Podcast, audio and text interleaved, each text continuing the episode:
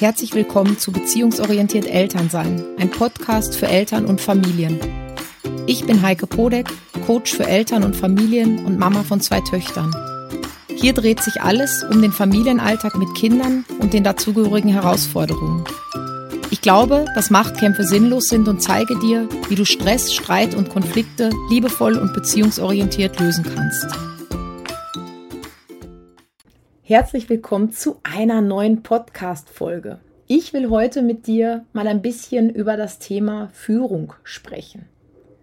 Was bedeutet es eigentlich, Kinder zu führen? Früher war es irgendwie klar. Man ging davon aus, Kinder brauchen Autorität und die Eltern haben entschieden, was für das Kind gut und richtig ist und das wurde eben mit allen Mitteln, eben notfalls auch mit Gewalt durchgesetzt. Mittlerweile sind wir davon, ich sage einfach mal, ein Stück weit weggekommen. Warum ein Stück weit, das sage ich dir nachher noch. Wir legen ganz viel Wert auf die Beziehung, die wir zu unseren Kindern haben. Wir legen ganz viel Wert darauf, ihre Bedürfnisse zu sehen, darauf einzugehen. Und da, wo früher Kinder eher mitlaufen mussten, steht das Kind heute sehr im Mittelpunkt. Immer mehr distanzieren wir uns auch von diesen alten Ansichten, wie wir vielleicht selber früher erzogen wurden. Denn eines ist ganz klar, autoritäre Erziehung ist nicht gut für unsere Kinder. Das, was passiert durch autoritäre Erziehung ist, sie verlieren den Glauben an sich selbst, sie werden geschwächt durch verbale, durch psychische Unterdrückung. Das heißt einfach wirklich, wenn sie viel geschimpft werden, wenn sie viel unterdrückt werden, tut ihnen das natürlich nicht gut. Gehorsam verletzt also kleine, aber auch große Menschen. Und auch ihr grundlegender Wille, mit uns kooperieren zu wollen, wird einfach durch Autorität massiv beschädigt. Auf der anderen Seite, deshalb habe ich vorhin gesagt, mittlerweile sind wir ein Stück davon weggekommen, erlebe ich, dass Eltern immer dann auf autoritäre Anweisungen zurückgreifen, wenn es eng wird. Das heißt, wenn Kinder so gar nicht hören wollen, wenn Zeitstress dazukommt, bei sich immer wiederholenden Themen wie Aufräumen, Anziehen, Hygienegeschichten, Hausübungssituationen, Essen. In diesen Situationen, wenn wir also nicht wissen, was wir tun können, was wir tun sollen, dann erhöhen viele Eltern den Druck und meinen damit bessere Ergebnisse erzielen zu können. Das heißt, sie hoffen einfach, dass ihr Kind dadurch tut, was sie sagen. Mit Führung hat das nichts zu tun und es funktioniert auch nicht auf Dauer. Ja, stellt sich mir also die Frage, ist Führung nur ein schönerer Begriff für Autorität, für Machteinsatz? Hm. Wir kennen das ja schon vom Thema Strafen. Da wird ja auch gerne das Wort Konsequenzen benutzt, weil es viel netter klingt.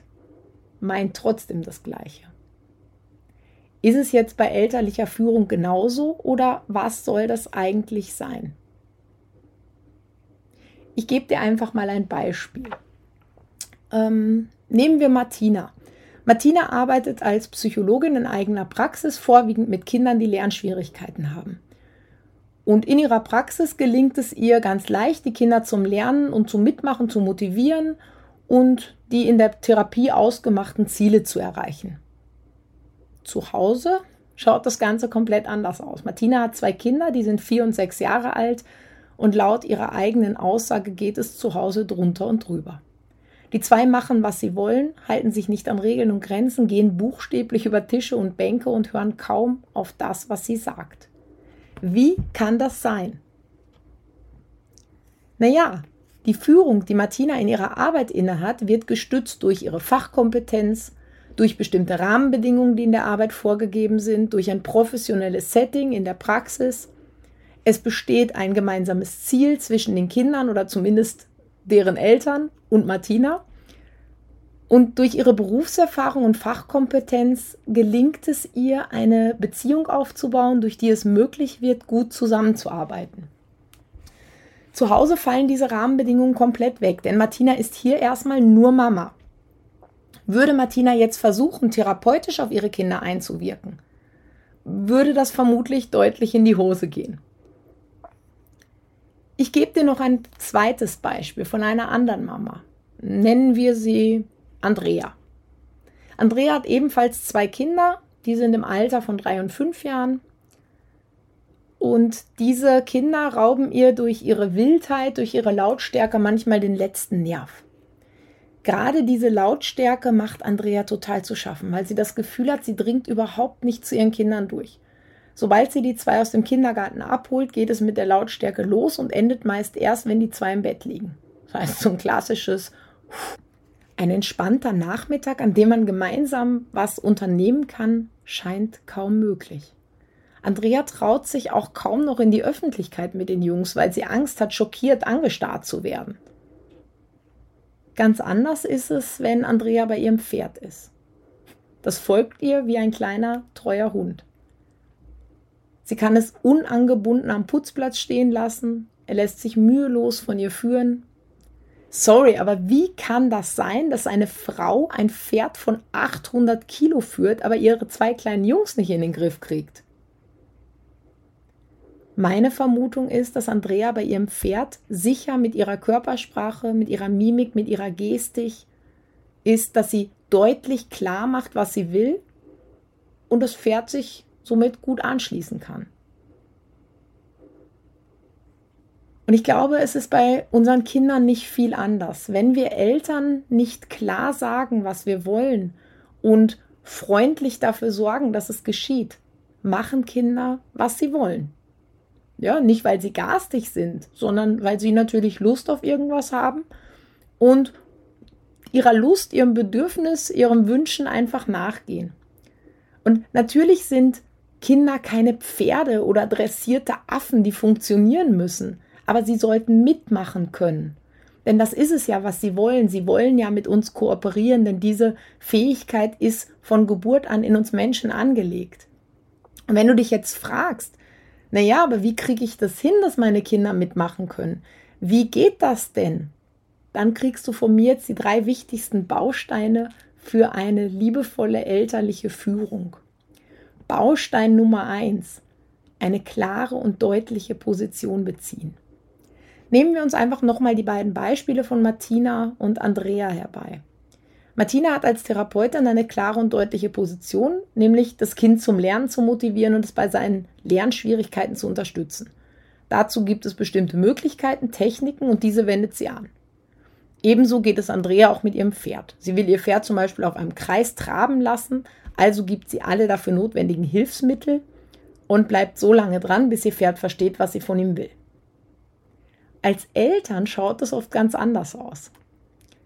Da fragen wir unsere Kinder, wir sind angefressen, wenn sie auf diese Fragen dann mit Nein antworten. Oder wir sind selbst unsicher, ob es okay ist, dass sie nicht doch noch ein bisschen länger fernschauen dürfen. Manchmal auch hin und her gerissen zwischen mehreren Möglichkeiten. Und ein ganz großer Punkt, wir erwarten oft schon eine bestimmte Reaktion von unserem Kind. Also zum Beispiel, dass es sicher auszuckt, wenn wir jetzt Nein sagen und versuchen dann irgendwie dieses Nein zu vermeiden, um eben auch diesen befürchteten Wutanfall zu vermeiden, der dann danach kommen könnte. All das führt dazu, dass wir unklar werden und unsere Kinder sich nicht auskennen. Sie wissen nicht, was wir von ihnen wollen, also probieren sie aus und machen meistens das, wozu sie Lust haben. Viel zu schnell verlieren wir die Geduld, anstatt klarer zu werden, fangen wir dann an mit Schimpfen, mit Schreien, mit Drohen. Das heißt, wir kippen eben wieder in diese autoritäre Richtung. Ja, das heißt, ganz wichtig, eine klare und deutliche Position beziehen, damit sich unsere Kinder auskennen. Baustein Nummer zwei, gegenseitiges Vertrauen. Boah, und ich weiß, dass das oft eine ganz schön besondere Hürde für Eltern ist.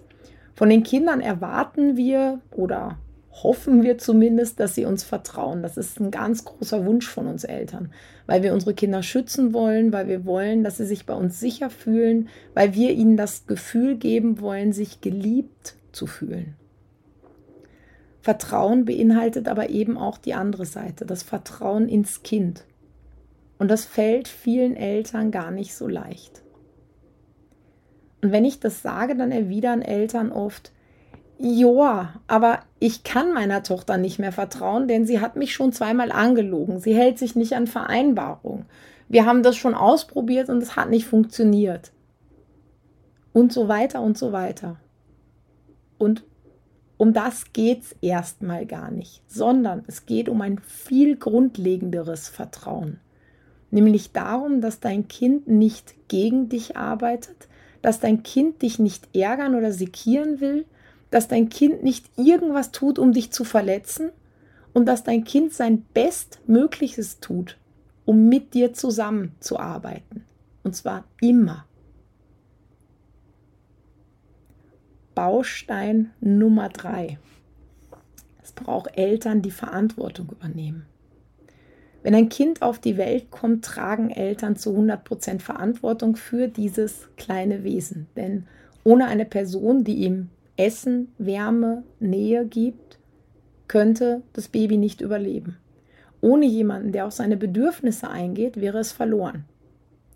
Wenn Kinder älter werden, werden sie immer selbstständiger. Das heißt, sie lernen sitzen, sie lernen sich fortzubewegen, äh, sie lernen sich Essen selbstständig in den Mund zu stopfen, sie lernen aufs Klo zu gehen, sie lernen zu sprechen und so weiter.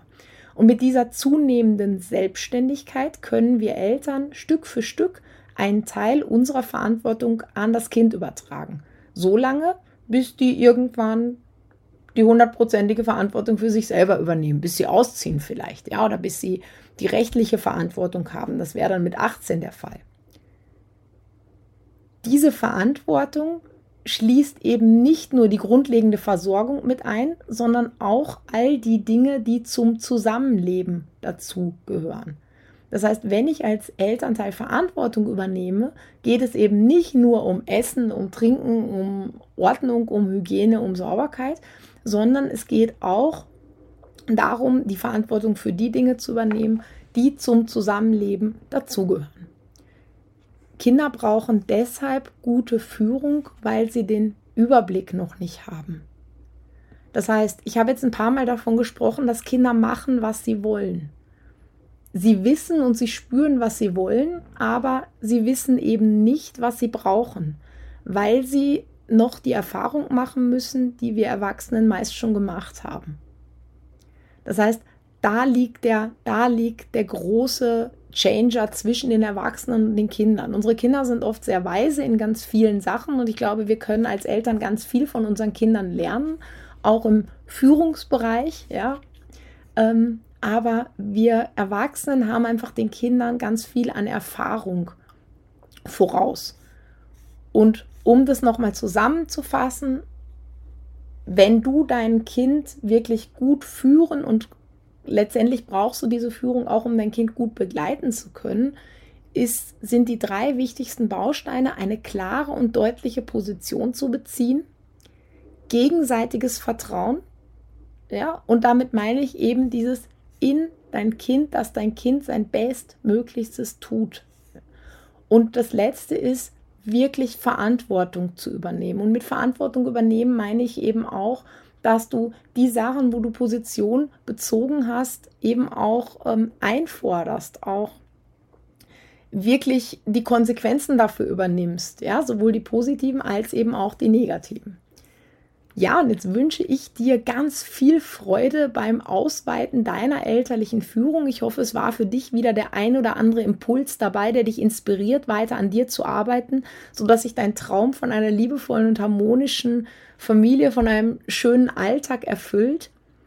Wenn du dafür eine Abkürzung nehmen magst, damit dein Kind nicht schneller groß wird, als du umsetzen kannst, dann melde dich gerne jederzeit bei mir am besten per E-Mail an office.beziehungsorientiert.at oder schreib mir einfach eine PN auf, einem, auf deinem bevorzugten Social-Media-Kanal.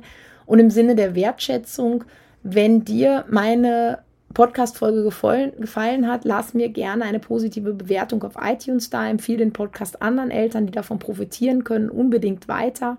Mach das persönlich, mach das via SMS oder teile ihn irgendwo. Und ich freue mich schon, dich in 14 Tagen wieder zu sehen, zu hören, ja, ähm, komm in meine Facebook-Gruppe, lass uns austauschen und die Welt für die Kinder und für uns Eltern ein bisschen entspannter und fröhlicher machen. Bleib gesund, alles Liebe, deine Heike.